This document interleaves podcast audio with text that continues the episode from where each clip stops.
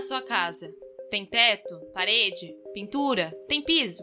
Quando a gente fala a palavra casa, a gente pensa em várias concepções, mas acredito que todas que você pensou estejam relacionadas a algo mais firme, mais sólido.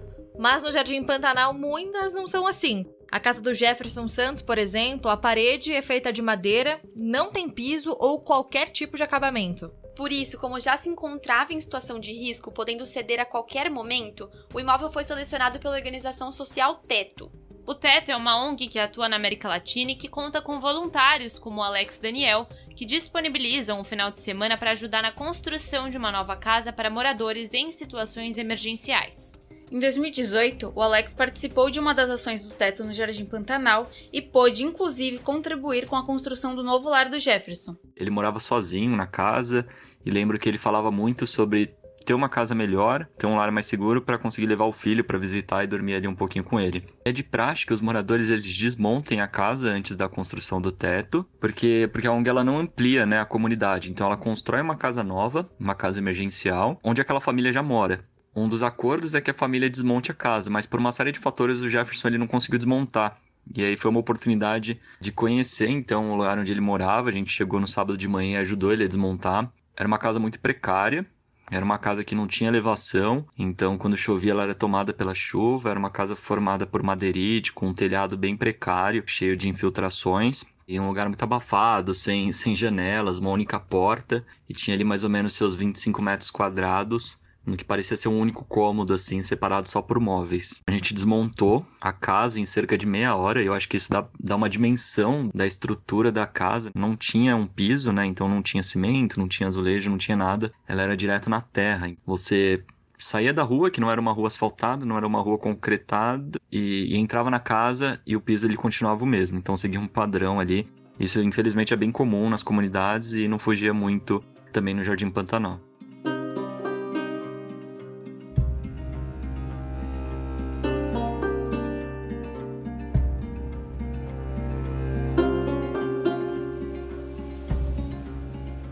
Eu sou a Beatriz. Eu, a Giovana. Juliana e Isabela. E esse é o podcast Onde a Chuva Cai, um estudo de caso sobre o bairro Jardim Pantanal, que fica no extremo leste de São Paulo.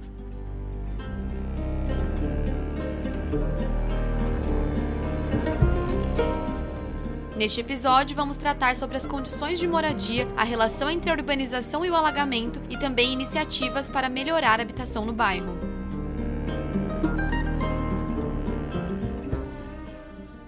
Assim como o Jefferson, inúmeras famílias que moram no Pantanal vivem ou ao menos já viveram em casas em situações precárias. O Matheus Cardoso, que hoje mora em uma região nobre de São Paulo, já morou por mais de 20 anos no bairro, em casas sem nenhum tipo de estrutura. A gente morava numa casa térrea, uma casa que minha família conseguiu construir com muito esforço, e essa casa era acabadinha, tinha todas as condições.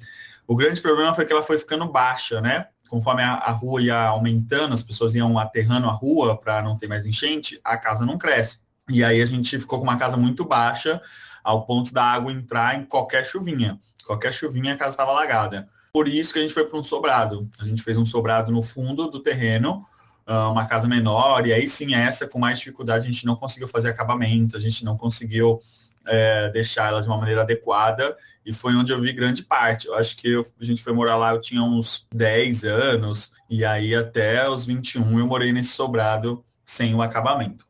A Dagna Lima é mais uma moradora do bairro. Ela chegou no Jardim Pantanal em 1996. Seu pai trabalhava com a coleta de lixo em São Paulo, inclusive no Jardim Pantanal. Como a família morava de aluguel, ele acabou encontrando a oportunidade de comprar uma casa com dois cômodos nessa região por um preço próximo de 5 mil reais. A rua que eu moro hoje em dia, por exemplo, era mais matagal e lagoa, né? No passado do tempo, o pessoal foi aterrando. Os moradores foi aterrando, aterrando, aterrando. E foi abrindo rua, né? Abrindo e levantando, assim. Não era tanta casa. Era mais aqueles barracos ainda, sabe? Era térreo mesmo. Não tinha dois andares, não. Era térreo e ainda não tinha acabamento. Tinha o quê? Tinha um piso, que era rústico, né? Cimento uhum. mesmo, mas ainda não estava rebocado, não, por dentro, essas coisas, não. Nem por fora nem por dentro. De telha, casa simples mesmo. Não tinha muro, era. Meu pai murou de. Como que fala? Arame, né? Farpado que fala. A maioria ainda era, tipo, só casa. Não tinha muro, não tinha nada, entendeu? Era só divisão de. O pessoal dividia com madeira, com essas coisas ainda, nessas épocas ainda, né? Além da falta de acabamento e de outros problemas estruturais das casas, o Jardim Pantanal enfrenta um problema ainda mais crônico: a falta de infraestrutura no bairro como um todo. É, ainda na verdade, ainda não é da Sabesp o esgoto aqui, né? Foi os moradores que se reuniu para poder fazer, no, fazer o esgoto, né? Não é aquele esgoto Sabesp, pelo menos assim. O Pantanal aqui é grande. Algumas ruas paga água e paga luz. E tem asfalto, algumas ruas, né? Então, tem o esgoto da Sabesp, algumas ruas. Já outras não. Ainda é rua de terra, paga luz. Ela passou no Pantanal praticamente todo. Só que a Sabesp ainda não passou em todas as ruas. Por exemplo, a da minha mãe, a minha não paga água. Ainda é, todo mundo reuniu, comprou os, os canos e eu não sei nem quem foi ficou responsável para poder estar tá fazendo isso na época, né? E canou água para todo mundo, só que ainda não é pago. E o esgoto foi a mesma coisa, todos os moradores se reuniu, comprou aqueles, esqueci o daqueles canão grandão que passa no meio da rua e jogou esgoto dentro. Só que não é um esgoto de que tratado, entendeu? Vai cair dentro do rio, não é tratado, igual aquelas galerias, não tem galeria nenhuma era aberta, né? Tipo, umas valetinhas que ia caindo lá, esgoto, tudo, era rato, era barata. Não que não tenha, né? Mais agora, mas antes era bem pior, né? Que era mais exposto. E o cheiro também era horrível, né? Imagina ali, tudo caindo ali dentro ali, praticamente na porta da casa de todo mundo. Acredito eu que, não sei da onde que é a fonte, assim, qual lado que vem essa água, mas com certeza deve ser algum cano engatado nessa água dessa Sabesp, né? Dessas ruas que paga água, com certeza, né? que é água normal, tratada, limpinha, normal. A diferença é que não passa relógio, não tem relógio, então a gente não paga. O professor da Universidade Federal de São Paulo, Anderson Cazu Nakano, explica que boa parte dos problemas do Pantanal estão relacionados com a irregularidade com que as casas foram construídas.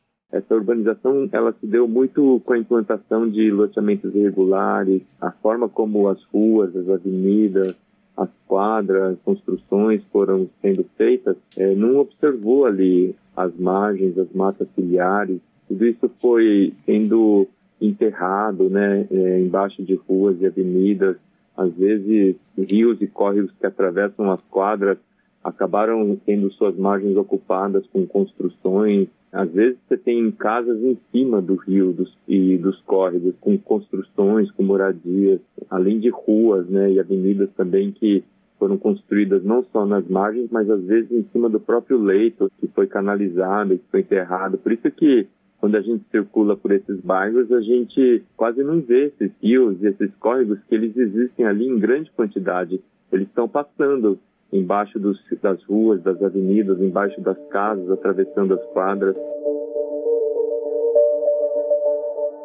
Foi justamente por conta deste cenário que a família do Jefferson, da Dagna, do Matheus e de tantos outros moradores do Jardim Pantanal vivenciaram grandes enchentes. A dona Heloísa, dos episódios anteriores, vai contar agora que uma das piores sensações que já sentiu na vida foi quando estava dormindo com os filhos na cama e acordou com o colchão flutuando em cima da água. A minha casa, na época, era assim: minha casa foi aterrada tão alto, tão alto, que a minha casa ficava embaixo. Aí tinha uma parte do cômodo que era embaixo e uma parte que eu construí ficou em cima. Tinha vez que a gente tinha que ficar em cima da laje para que os bombeiros é, socorressem a gente. Porque quando a água vinha, ela vinha mais ou menos uns 3, 4 metros de altura. Então, levava tudo. Os móveis, levava tudo. Né? A gente não conseguia salvar nada. É, quando a água vinha, vinha de uma vez, pegava de surpresa. Eu cheguei a pegar uma enchente que eu dormindo com as crianças, eu só senti quando o colchão estava ensopado de água, vi naquela água e, eu levantei com a água na cintura, colocando as crianças em cima do armário lá de umas cadeiras para poder eles não ter contato com a água, né? Na época em que os alagamentos na região eram ainda mais insistentes, tanto a Dagna quanto o Matheus eram crianças, mas os dois ainda lembram como eram as enchentes. Geralmente, quando vinha chuva, meu pai tentava levantar as coisas, né? Colocava lá em cima de mesa, fogão, tentava levantar o que dava, né? Geralmente eles ficavam lá, porque naquela época lá eles não queriam deixar a casa sozinho, porque era meio complicado aqui. E meu pai e minha mãe ficavam lá, no meio da, na aguaceira, pra ficar olhando a casa, querendo ou não, para ninguém invadir, né? Mesmo que estava cheio d'água, mas ainda tinha aquelas pessoas meio maldosas que acabavam fazendo algumas coisas com as casas do povo, quando o pessoal deixava a casa. Às vezes meu pai e minha mãe a gente pra casa de parente, mas não dava para carregar as coisas, né? E também, às vezes, quando subia água, tinha, já teve época que subia de vez. Não tinha como carregar, então acabava perdendo mesmo, né? Tipo, coisas de madeira não tinha como, molhava, já era. Aí era lixo, não tinha o que fazer não. A gente perdia muitos móveis, tudo que era de madeira, né? Tudo que não desse tempo de levantar, perdia, infelizmente. Então, era uma situação bem complicada e a casa ficava por muito tempo, porque a zona de transbordo do rio, enquanto o rio não, não abaixasse, uh, as casas não, não deixavam de estar alagadas. Então, às vezes ficavam semanas, duas, três semanas com a casa alagada. E aí, para driblar, olha, a gente acaba sendo muito criativo, né? A gente fazia caminho com tijolo até a, a rua, uh, a gente colocava sacola no tênis. Uh, minha irmã, que trabalhava fora, ia descalço até o ponto, lavava os pés quando chegava no ponto, colocava o sapato. Então, várias, várias artimanhas para driblar essa rotina. Tem uma noção de onde que a água tá. Ai, no meu joelho. Ai, meu Deus. Olha isso, não onde a água tá batendo. Meu Deus. O Matheus conta que não considera que tenha tido uma infância ruim, apesar de ter vivenciado inúmeras situações de alagamento e, claro, lidado com as consequências ao longo da vida. Olha, era uma infância muito complicada para o contexto médio, mas para a realidade ali era muito normal. Era normalidade, a gente já esperava os meses de chuva passar por essa situação. Na, no, isso no, no, contexto normal não é, não é o ideal, mas acontecia muito.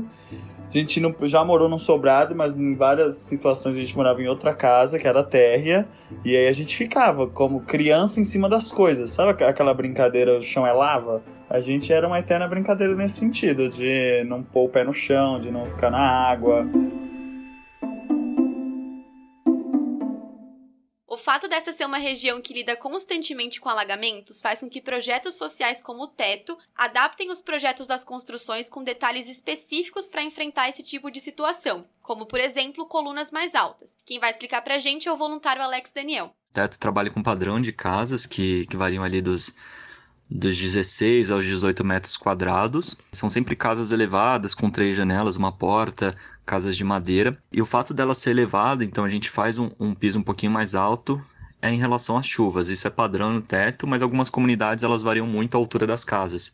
Né? E nesse bate-papo com, com Jefferson, apesar da casa dele ficar num local bem plano, né, os pilotis que a gente usou para fazer a fundação eram pilotis bem grandes, exatamente por ser uma região de, de alagamento não fugiu muito do, do, do tamanho da, da antiga moradia do Jefferson, mas a diferença é que era uma casa bem resistente, era uma casa com manta térmica, com um telhado bom, sem, sem vazamentos, longe do chão, então evitava a água da chuva, evitava uma, uma possível enchente, evitava alguns bichos também que, que acaba sendo bem comum. A gente chega no sábado de manhã, vê um barraco ali de madeira todo remendado, com parte do telhado com, com buracos enormes, sem um piso, né, direto na terra, com cômodos ali dividindo, um ambiente bem bem pesado. E no domingo, no horário do almoço, a gente entrega uma moradia segura, firme, longe do chão, com um telhado bacana. Assim como o teto, existem outras iniciativas que buscam melhorar a qualidade de moradia de quem vive na região. O Matheus Cardoso, ex-morador do Jardim Pantanal, conheceu os negócios sociais na faculdade de engenharia, quando teve o estalo de que podia criar algo para mudar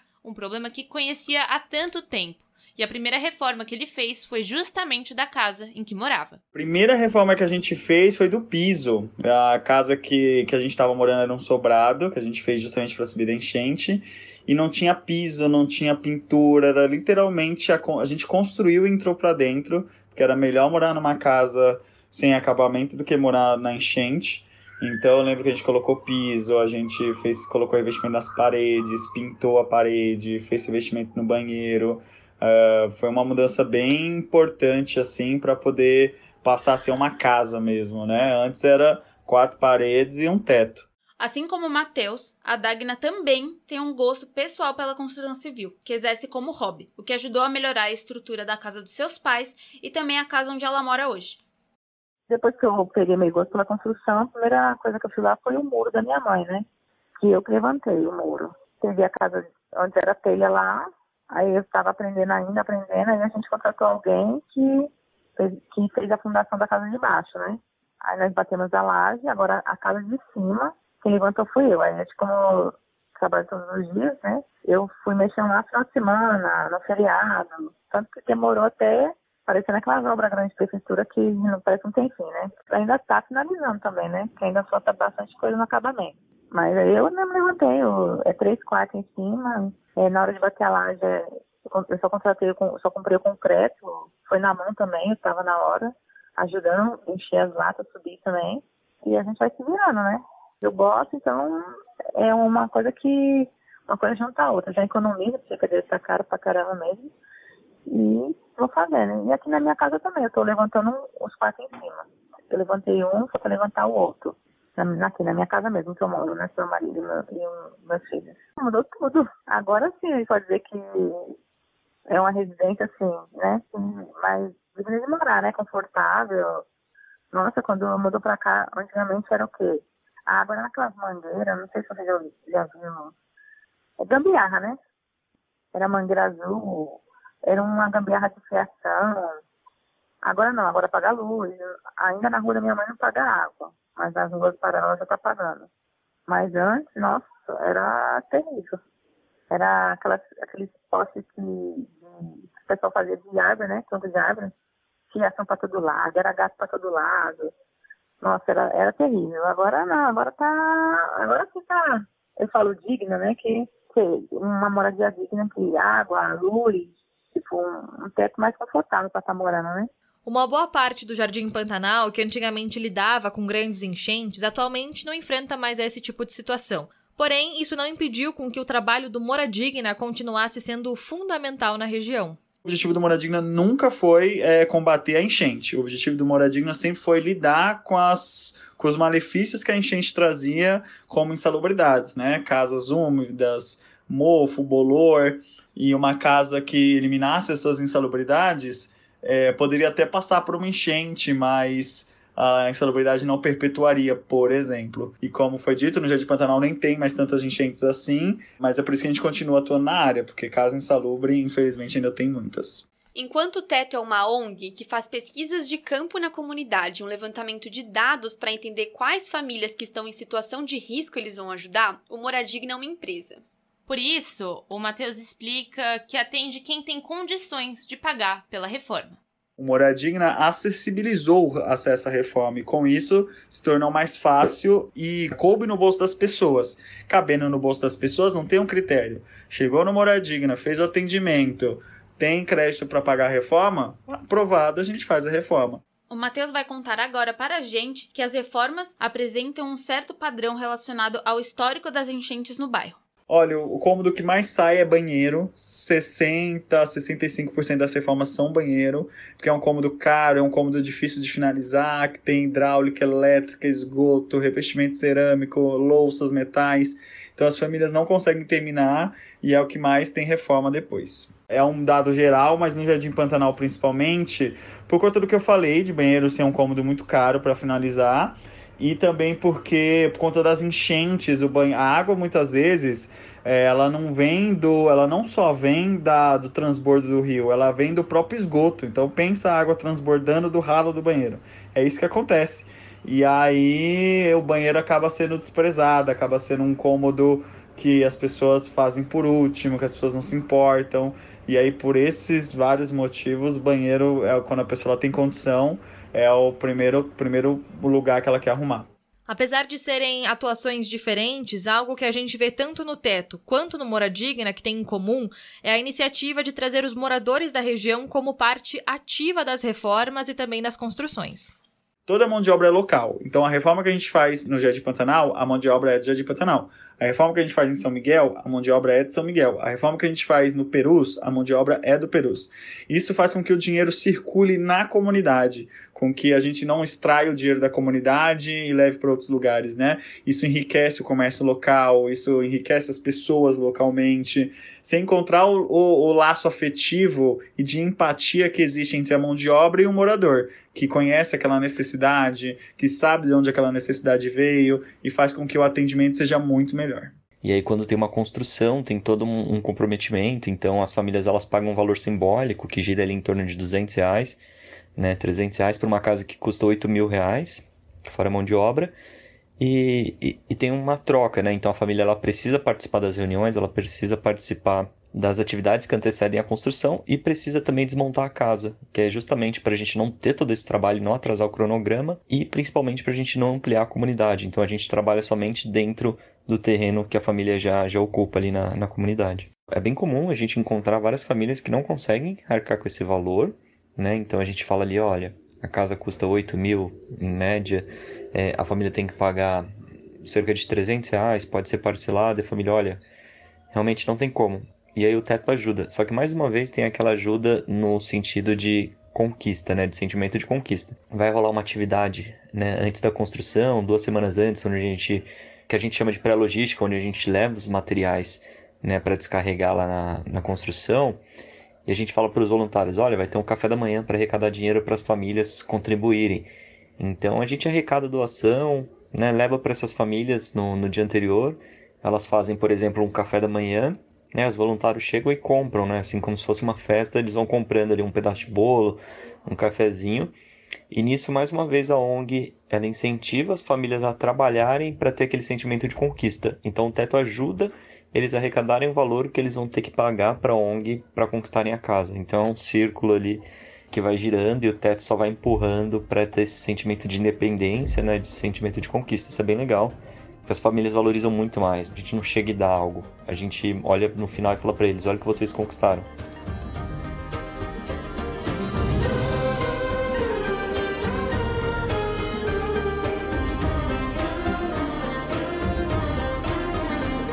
Esse podcast foi roteirizado por Beatriz Teixeira. A locução é de Beatriz Teixeira, Giovana Deboer, Juliana Lombardi e Isabela Canário. A sonorização conta com a colaboração de Renan Lima.